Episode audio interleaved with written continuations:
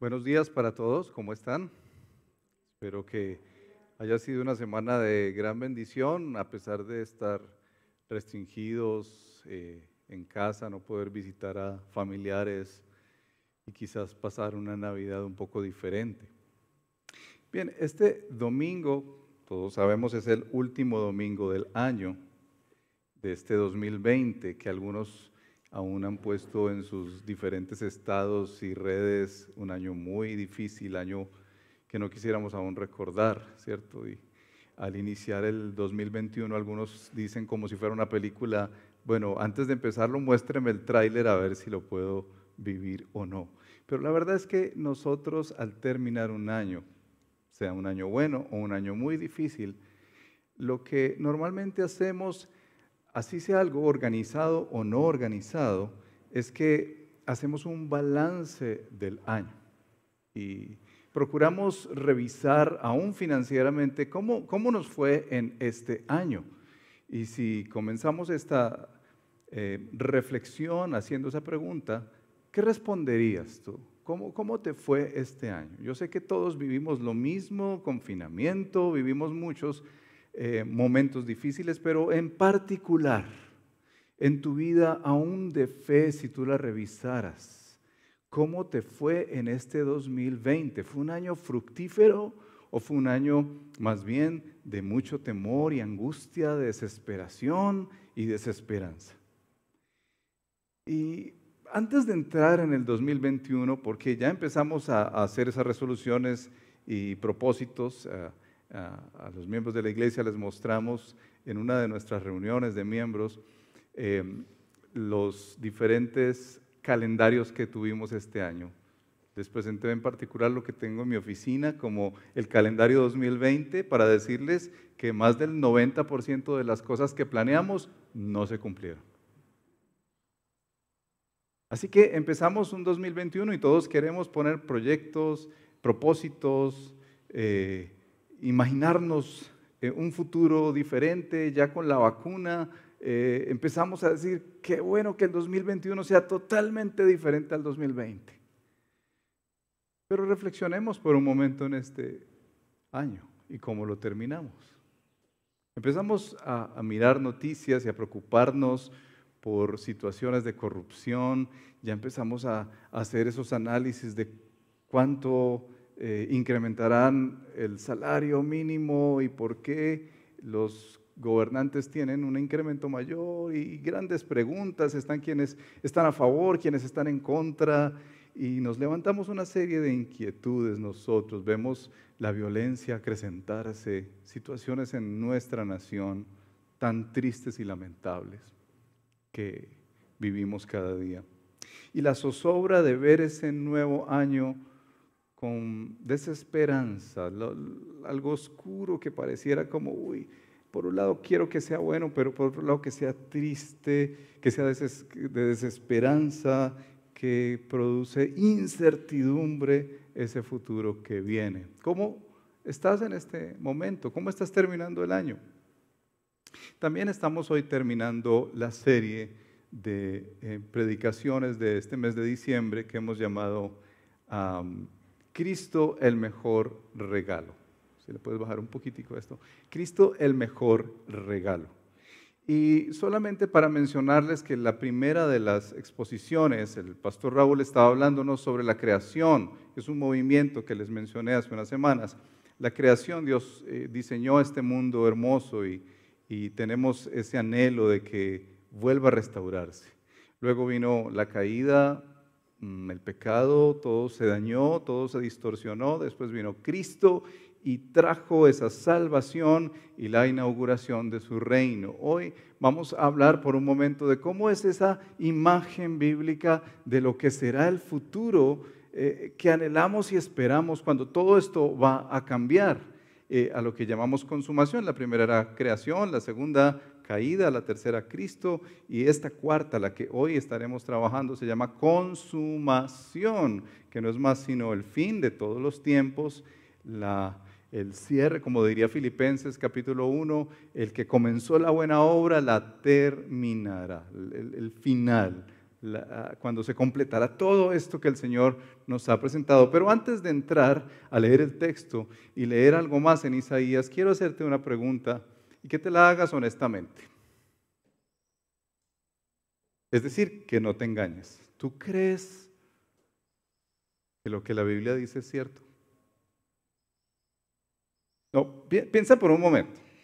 No te estoy diciendo si crees algunas cosas de la Biblia.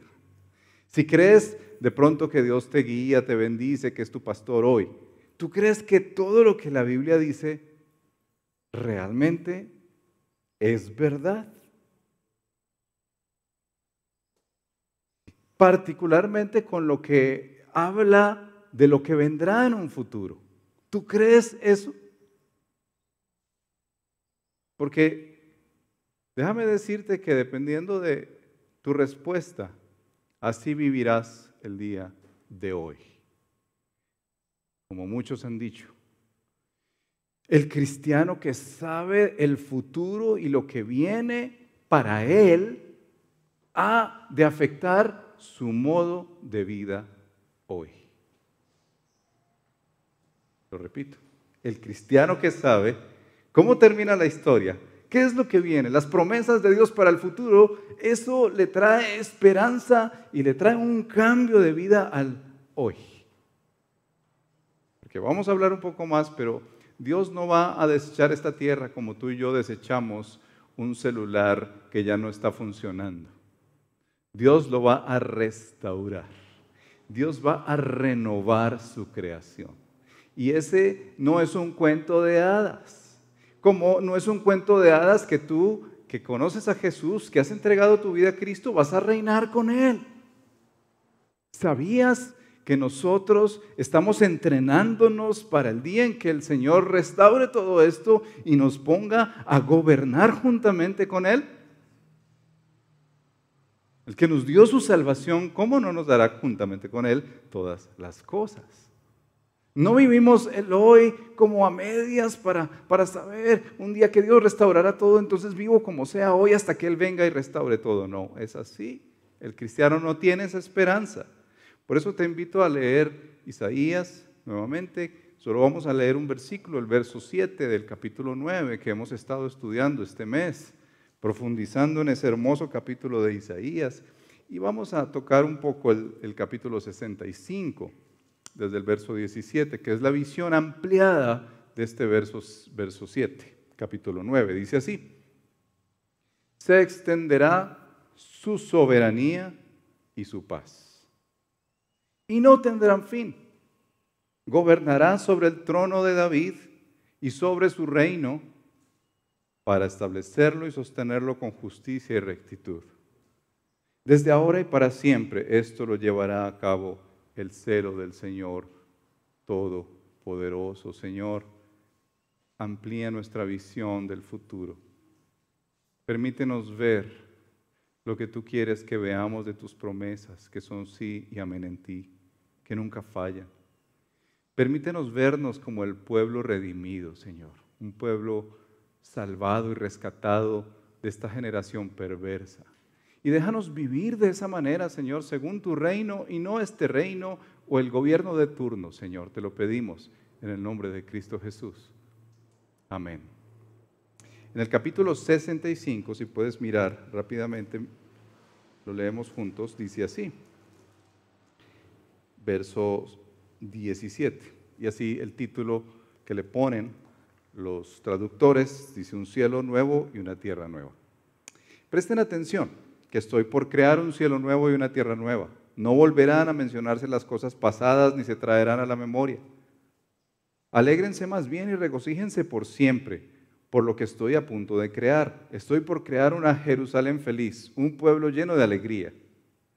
Me regocijaré por Jerusalén y me alegraré en mi pueblo. No volverán a oírse en ella voces de llanto ni gritos de clamor. Nunca más habrá en ella niños que vivan pocos días ni ancianos que no completen sus años. El que muera a los 100 años será considerado joven. Pero el que no llegue a esa edad será considerado maldito. Construirán casas y las habitarán, plantarán viñas y comerán de su fruto. Ya no construirán casas para que otros las habiten, ni plantarán viñas para que otros coman, porque los días de mi pueblo serán como los de un árbol. Mis escogidos disfrutarán de las obras de sus manos. No trabajarán en vano ni tendrán hijos para la desgracia. Tanto ellos como su descendencia serán simiente bendecida del Señor. Antes que me llamen, yo les responderé. Todavía estarán hablando cuando ya los habré escuchado. El lobo y el cordero pasarán juntos. El león comerá con el buey. Y la serpiente se alimentará de polvo. En todo mi monte santo no habrá quien haga daño ni destruya, dice el Señor. Y otra vez te pregunto, ¿crees esto? Porque el creerlo implica un cambio para el día de hoy. En el capítulo 9 de Isaías, verso 7, hay tres palabras que quiero resaltar en nuestro estudio de esta mañana al cierre del 2020. Esas palabras las recordarás no solamente de aquí hasta el 31, sino espero todo el 2021. La primera palabra que nos dice Isaías tiene que ver con su gobierno, el gobierno del Señor, su soberanía, lo dicen otras traducciones. La segunda palabra tiene que ver con su paz, y ya lo hablamos hace unas semanas, vamos a tocar una implicación de la paz de Dios. Y en tercer lugar, habla de la justicia y la rectitud. Entonces, habla de su gobierno, de su paz y de su justicia y su rectitud. Esas son las marcas del el gobierno del Señor, del reino de Dios, que es un Dios que sabe gobernar. Dice eh, nuevamente nuestro verso del capítulo 9, se extenderá su soberanía. Se extenderá su soberanía. No, no sé si sabías que desde el día en que Cristo Jesús vino, ese que algunos celebran ah, el 24, eso que otros celebran en otros momentos, eh, fecha exacta no tenemos, pero Cristo sí vino y esa es la realidad. Él se hizo hombre, Dios se hizo hombre, se encarnó y vivió en esta tierra. Allí dice eh, Marcos el evangelista que se inauguró la venida del reino de Dios. Allí se cortó el lazo, como cuando se va a inaugurar algo y se estrena el reino de Dios en Cristo Jesús. Eh, Isaías anticipa esto como, como cuando ve que se extiende el gobierno, la soberanía del Señor.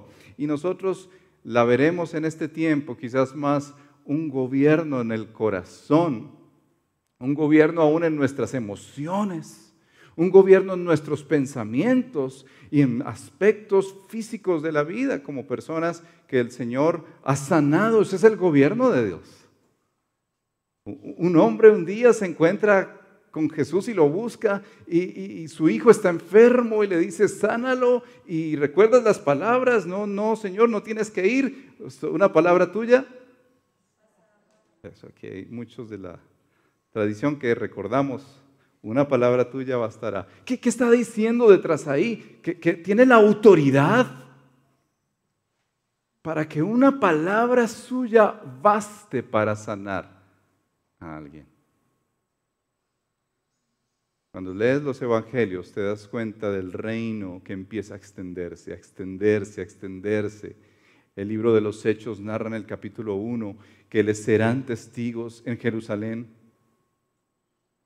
en toda la tierra, hasta lo último de la tierra, se verá que su gobierno no tendrá fin. Pero ¿qué gobierno es este? Porque estamos acostumbrados a ver gobiernos tan malos, gobiernos humanos tan tristes y deplorables, aún los mejorcitos, de los cuales algunos dicen, no, yo quisiera irme a vivir a ese país, que allá como que todo funciona, y parece que siempre es Noruega donde todo funciona. Aún si llegaras allá te darás cuenta que el gobierno humano es un gobierno corrupto. Es un gobierno, lastimosamente, aunque tú te afilies a uno u otro partido, que te defraudará, que no tiene la autoridad ni la soberanía que sí tiene el gobierno de Dios en Cristo Jesús, del cual te animamos a hacer más proselitismo que de cualquier partido. Ahora, ¿qué gobierno es este? Primero, no es temporal, y no es local. Porque aunque la Biblia menciona Jerusalén, no está mencionando Jerusalén como un lugar específico, sino esa Jerusalén que hemos entendido espiritual. No tiene límites, más de dos mil años y nadie ha podido detener la expansión del gobierno del Señor en Cristo Jesús, que llamamos iglesia. Jesús lo dijo en Juan capítulo 18, verso 36, mi reino no es de este mundo. Y así avanza el reino de Dios. No tiene rival y los rebeldes terminarán sometiéndose a ese gobierno y a esa soberanía.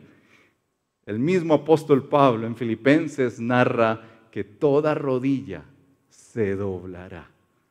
Y dice que de los que están en, en la tierra y debajo de la tierra, y que toda lengua finalmente confesará que Jesucristo es qué? El gobernador. Esa es la palabra Señor, gobernador, soberano. Y quiero decirte que en este tiempo Dios ha querido gobernar, llevando a su Hijo a la cruz, rescatándote, convenciéndote, atrayéndote, lo que llamamos esa gracia eficaz que te trae. Pero llegará un día en que así tú no lo quieras hoy, vas a tener que doblar rodilla ante ese gobierno. O sí, o sí. Es eterno y es universal, ya lo hemos dicho, pero también es poderoso. Al final de, este verso de Isaías, verso 7, dice que el celo del Señor Todopoderoso lo hará. No sé si tú has experimentado el poder de Dios este año. El simple hecho de terminar el año diciendo estamos en pie y sanos es experimentar el poder de Dios. El simple hecho de decir, Señor, hoy puedo decir que tengo casa, que tengo mi alimentación, es sinónimo del poder de Dios. Pero muchos otros aspectos, por ejemplo, ¿cómo explicas que el corazón duro de un hombre se ha transformado en un corazón humilde y sencillo? ¿Será que eso lo hace alguna universidad del mundo? No. Únicamente el poder de Dios. Ese es un gobierno soberano. Pero la pregunta que quiero hacerte, porque hay muchos más elementos en la escritura que nos muestran de su gobierno, la naturaleza, todo lo que vemos está en su dominio la extensión del dominio del Señor va hasta el universo. Este planeta no colapsa con otros planetas porque la autoridad y el gobierno de Dios y su poder lo sostiene. Y, su sabiduría lo diseñó así para que no se dañe. Pero la pregunta que yo te hago, que nos hemos hecho muchas veces es, ¿tú dirías que te sometes a ese gobierno? ¿Tu vida refleja que está sometida al gobierno soberano del Creador y el Salvador, o más bien tu vida es aquella que, aunque le conoces, persiste en solo obedecer las partecitas que, que convienen. No, no, no, no, oremos para que Dios me bendiga y me cuide. Bueno, ¿y qué, por ejemplo, de ese paso de obediencia que llamamos el bautismo? Y que, por ejemplo, que el Señor dice que el que robaba ya no robe más, que entre nosotros no haya mentira. Mira, cuando lees eso en la escritura, estás leyendo el código del reino de Dios. La manera en que Él quiere que se viva en esta tierra y no solamente hasta que Él vuelva, sino de ahí continúa. Su gobierno no tendrá fin, dice Isaías, así que estamos en una práctica de lo que viviremos cuando Él venga a restaurarlo todo. Así que practica, practica la verdad, practica la honestidad, practica todo lo que la Biblia nos está llamando a someternos a ella. Pero otra vez te pregunto, para pasar a la segunda palabra, ¿Tú te sometes al gobierno de Dios? Porque lo hemos dicho en este púlpito, es lamentable que la creación se somete al Señor. El sol sale y se oculta. Este planeta se mueve como Dios lo puso. Pero tenemos un personaje en este planeta que se resiste. Y aún los que conocemos al Señor nos resistimos también a su gobierno. La segunda palabra que utiliza Isaías es que se extenderá su paz. Ya hablamos hace unas semanas de la paz que se quebrantó en el Edén y que Cristo, el príncipe de paz, vino a renovar, a restaurar. Tú y yo podemos orar hoy porque Cristo hizo la paz, para que podamos arrodillarnos y decir, Señor, necesito tu guía, necesito tu dirección, necesito tu protección. Antes de Cristo, ningún gentil podía hacer eso.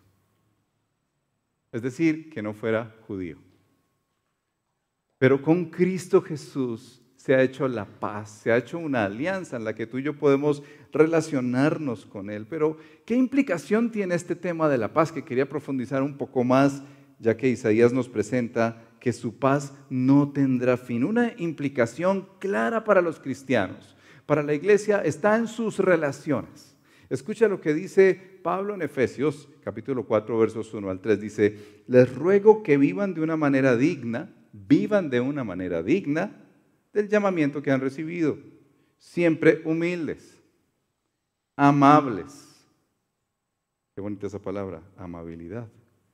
Pacientes tolerantes unos con otros en amor. Qué palabras tan hermosas. Esfuércense por mantener la unidad del el Espíritu mediante el vínculo de la paz.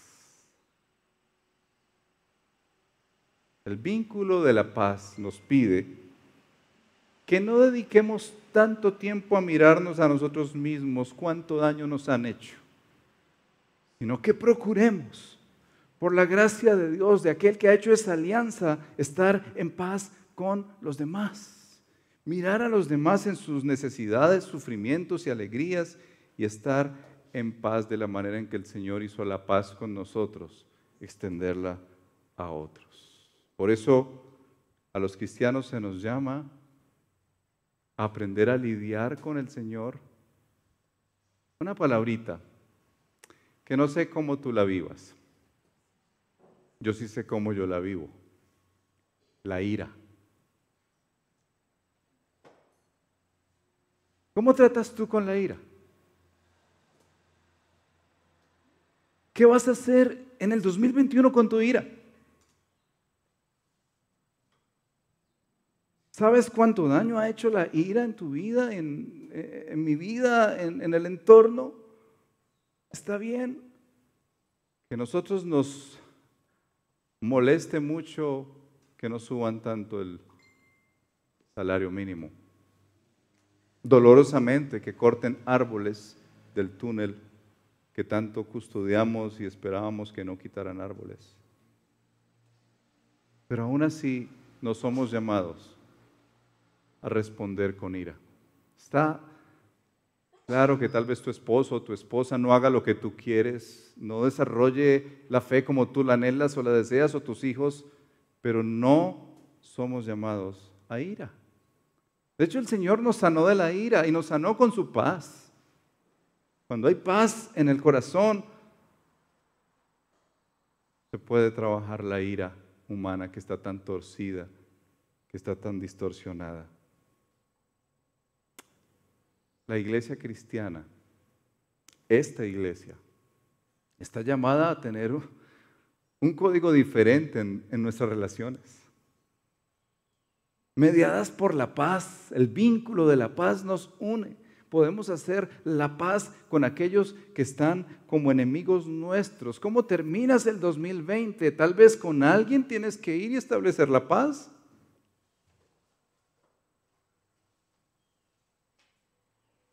¿O le vas a dejar otro año más en el rencor, en la amargura, en la falta de perdón? Como lo harían todos aquellos que no conocen al Señor.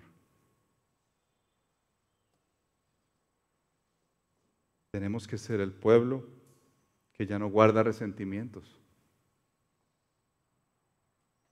que perdona, todo el Nuevo Testamento, como les leí, nos deja marcas claras de que somos llamados a la cordialidad, al amor, al buen trato, al cuidarnos los unos a los otros, al decir la verdad en amor. Verdad en amor.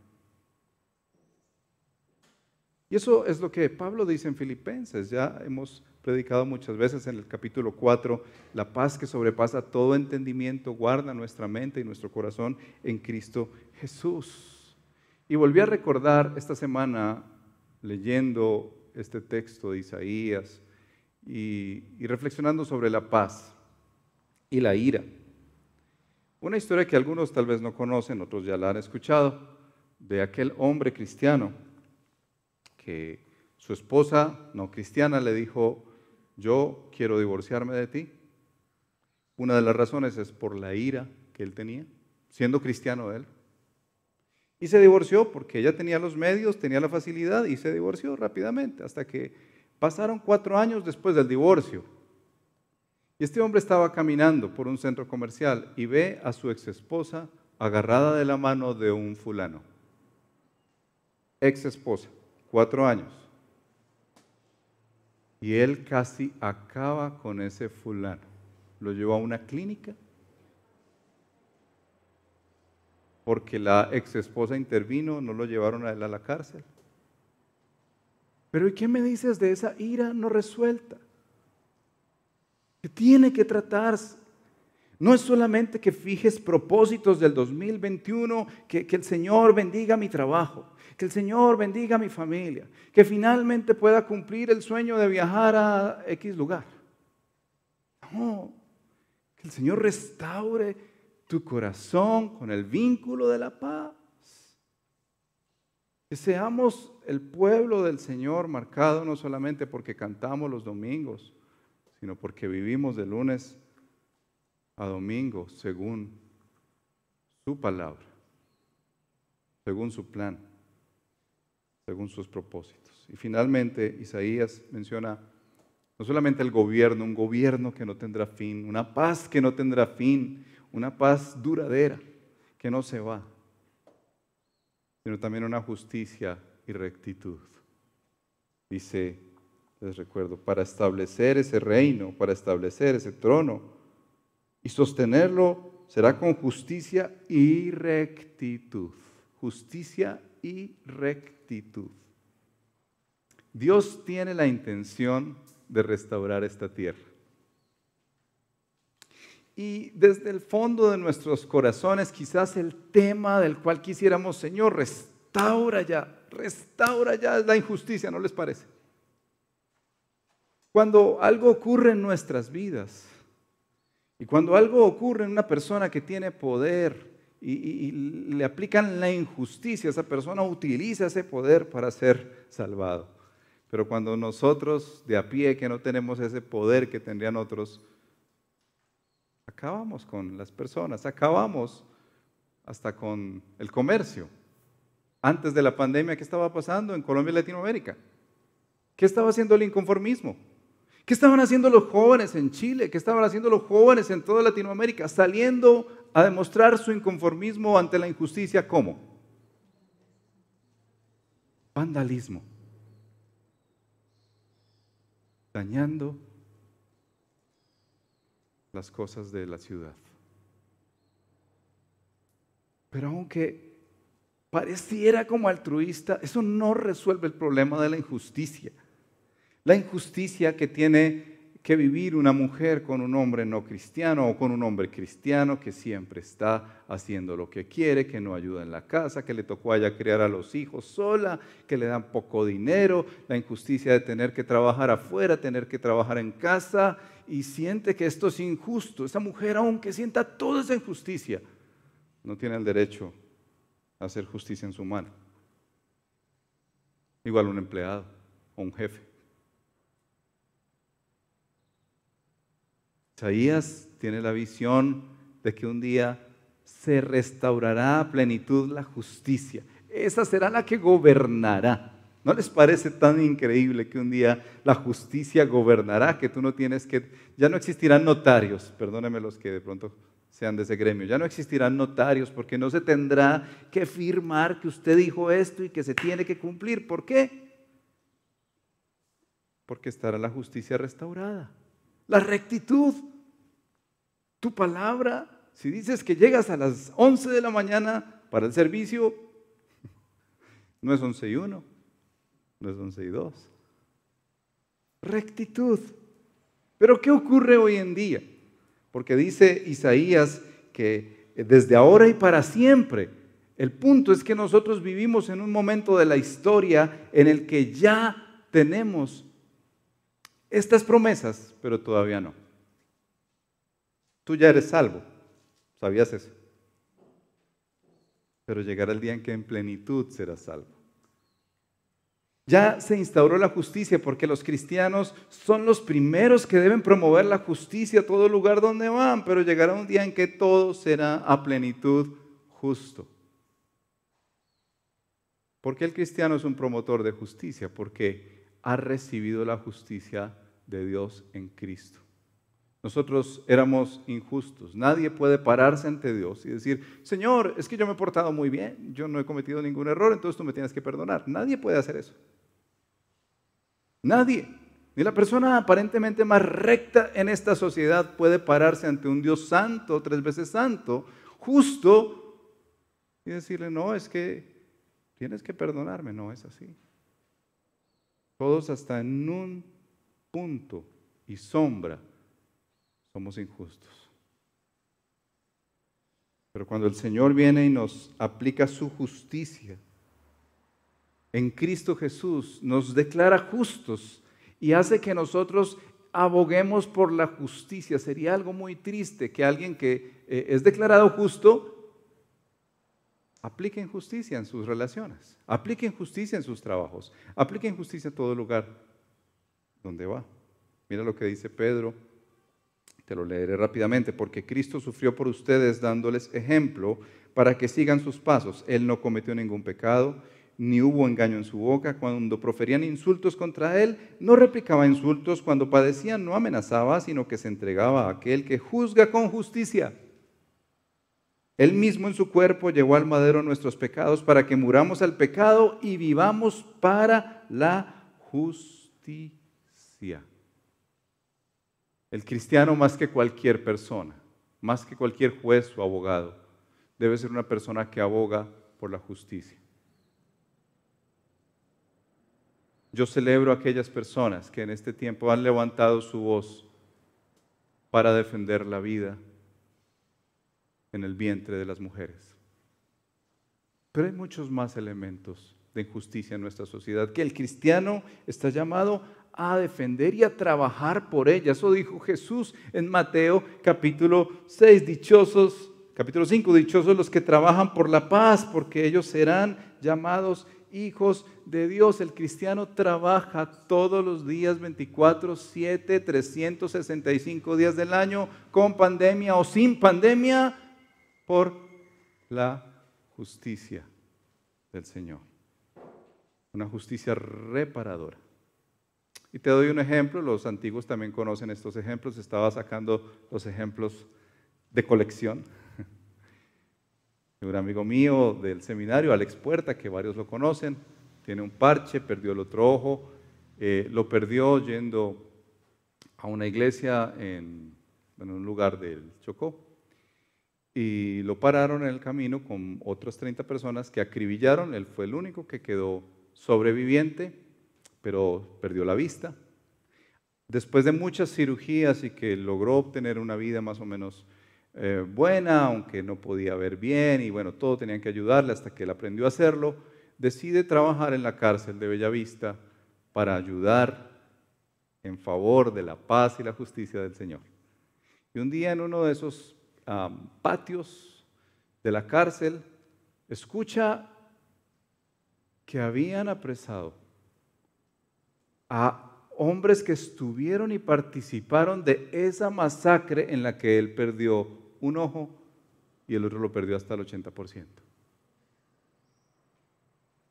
Seguramente convulsiono emocionalmente al saber eso y con muchas ganas de lo que tú y yo diríamos que paguen, que paguen. Pero la paz y el gobierno y la justicia de Dios vinieron a su mente y a su corazón. Y con todo lo difícil que fue, Él se acercó a ellos, decidió perdonarlos e hizo lo mejor que puedes hacer para trabajar por la justicia. Los evangelizó. Infinidad de ejemplos conocemos de hombres y mujeres agraviados, dañados, afectados por la injusticia que les han aplicado y el cristiano tiene esa gracia de Dios por la misericordia del Señor de no pagar ojo por ojo y diente por diente, de ir y aplicar la justicia del Señor, que es el Evangelio de Cristo. ¿Hay alguien en tu vida que necesita que tú lo perdones. Reflexiona al terminar este año así. ¿Hay alguien en tu vida que necesita conocer a Jesús y que tú le prediques el Evangelio? Para reflexionar y orar. Hay un autor que escribió un artículo muy bonito, Francis Schaeffer se llama, y entonces, ¿cómo hemos de vivir? Porque a la luz de ver a Isaías, que habla del gobierno del Señor, que habla de su paz que se extenderá y la hemos estudiado en este mes, y que habla de la justicia y la rectitud que, que serán el sustento del trono del Señor, entonces, ¿cómo hemos de vivir hoy? Recuerden que les dije que quienes ven ese futuro, quienes entienden esas promesas del Señor, en la que el lobo y el cordero pasearán juntos en la que el más jovencito, ¿cuántos años dijo Isaías que podía tener? 100 años, imagínense. Y en la visión de Apocalipsis se amplía que no habrá más llanto, ni dolor, ni tristeza, ni clamor, como dice la canción. Entonces, si eso es lo que nos espera, ¿cómo hemos de vivir hoy?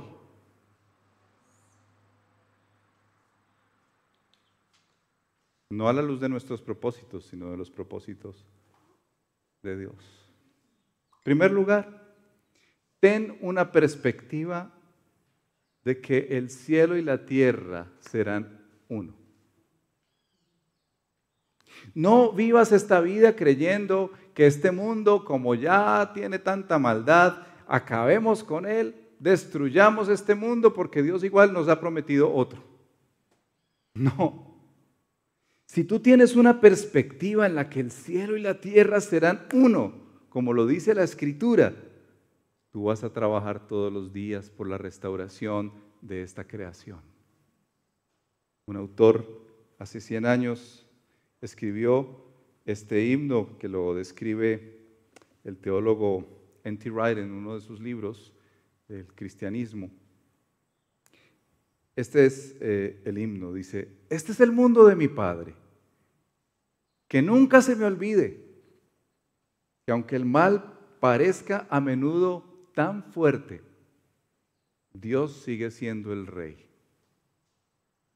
Este es el mundo de mi Padre. La batalla no ha terminado. Jesús, quien murió, será recompensado y tierra y cielo serán finalmente uno cielos y tierra serán finalmente uno. Esa es una visión muy clara de la escritura en la que Dios recuperará esta creación y nosotros, sus hijos, que hemos sido quienes tenemos esa primicia de estar con el Espíritu, quienes tenemos esa primicia de inaugurar el reino, procuramos todos los días la restauración de esta creación a partir de dos elementos muy clave que quiero que te queden en la mente. En primer lugar, el Señor nos restauró nuestra identidad. Tú ya no eres hijo de, por ejemplo, en el caso de mi papá, Alberto. Nosotros somos hijos de Dios. Claro que honramos a nuestros padres, pero somos de una familia que se llama la familia de Dios. Ya tú eres miembro de la familia de Dios. Esa es tu nueva identidad.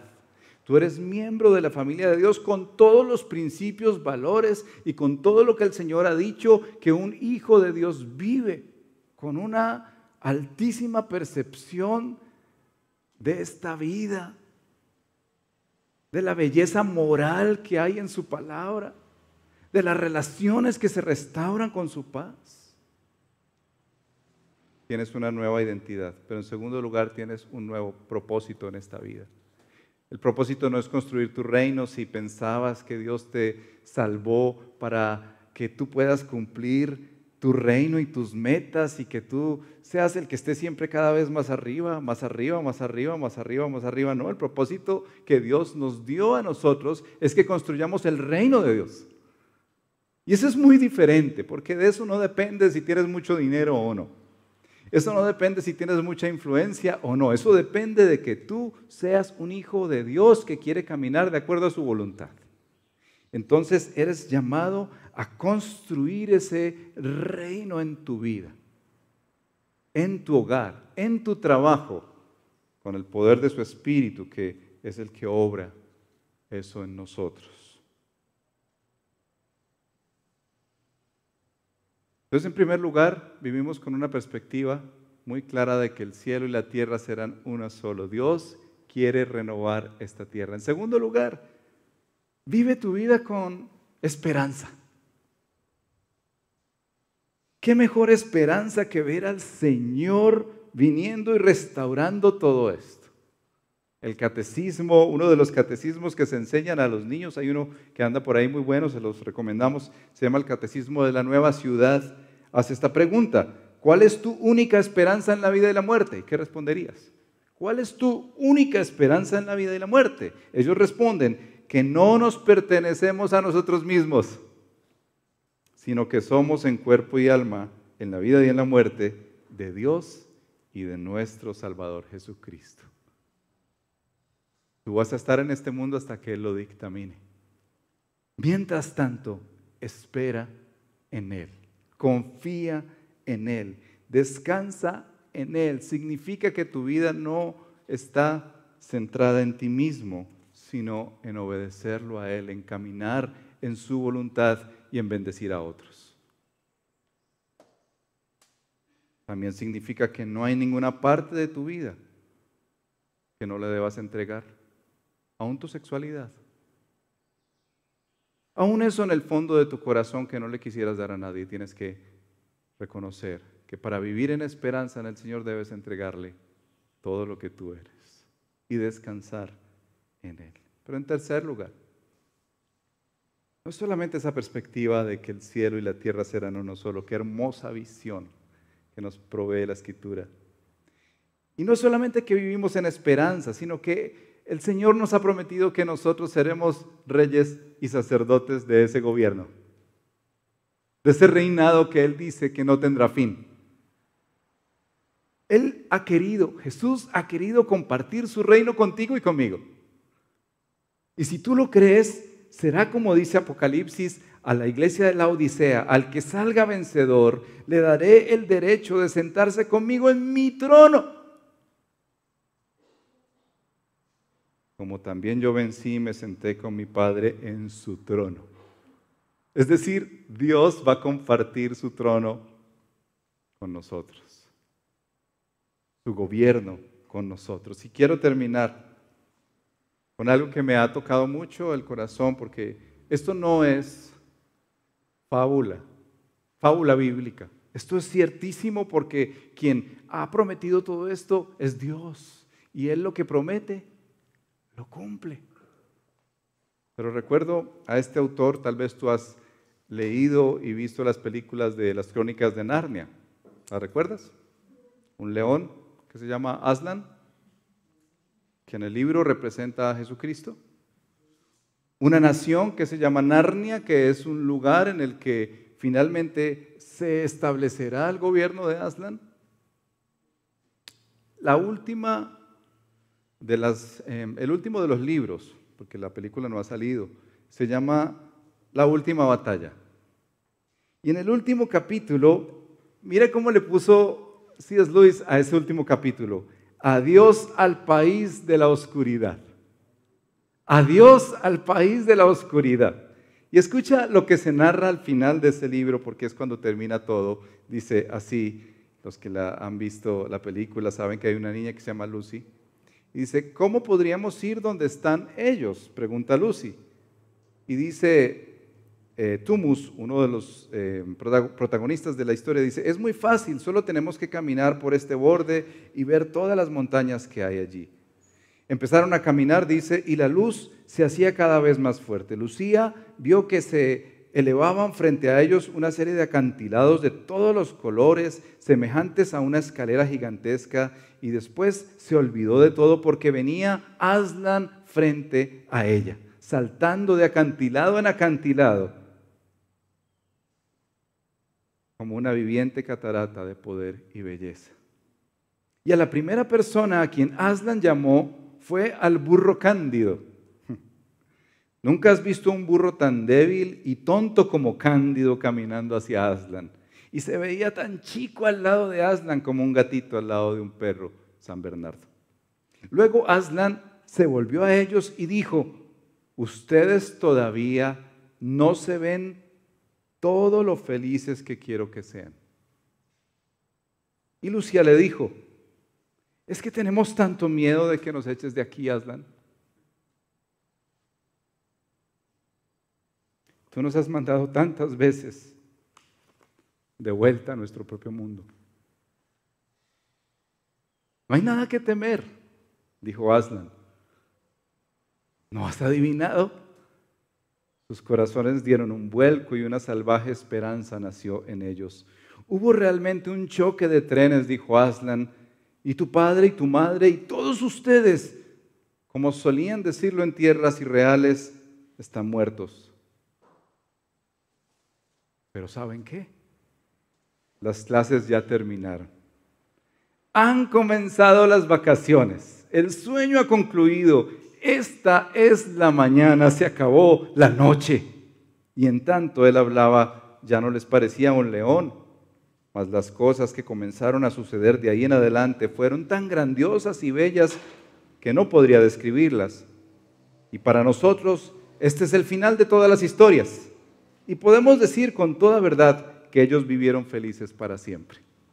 Pero para ellos no era el final. Era solo el comienzo de una historia real. Toda su vida en este mundo y todas sus aventuras en Narnia habían sido nada más que la tapa y el título. Ahora por fin estaban comenzando el capítulo primero de la gran historia, que nadie en esta tierra había leído, que nunca se va a acabar, en el cual cada capítulo será mejor que el anterior. te invito a que cierres tus ojos.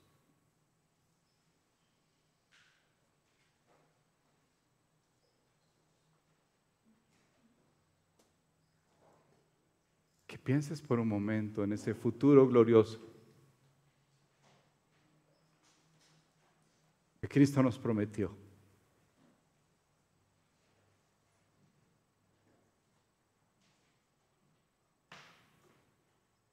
El día en que tu gobierno, Señor,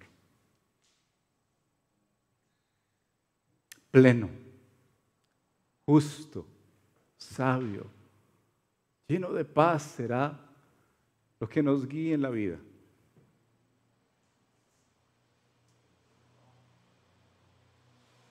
El día en que ya no nos preocuparemos por cuánto ganaremos,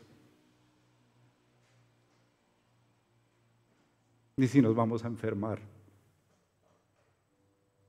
el día en que no veremos partir más seres queridos, Señor.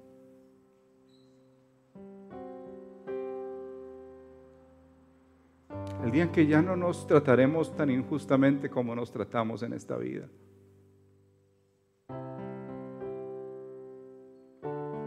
El día en el que tú ya quitarás la ira de nuestros corazones a plenitud.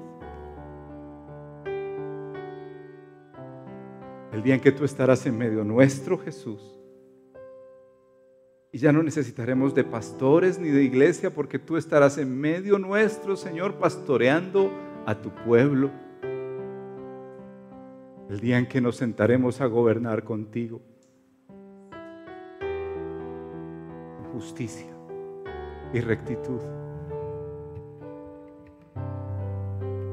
Porque el celo del Señor hará esto. El celo del Señor Todopoderoso lo hará. Así que permítenos vivir en este mundo, Señor, en este tiempo en el que se ha inaugurado tu reino, pero todavía no está a plenitud. Vivir según tu palabra. Señor, si hay alguien aquí que no ha doblado su rodilla al reino y al rey del reino, si alguien aquí no, no ha entregado su vida al gobierno de Cristo, llámalo, Señor, eficazmente a tu grey. Por favor, Señor, para tu gloria y para tu honra, que así sea. Por eso terminamos cantando esta canción, Señor, en esta mañana. En Cristo Jesús. Amén.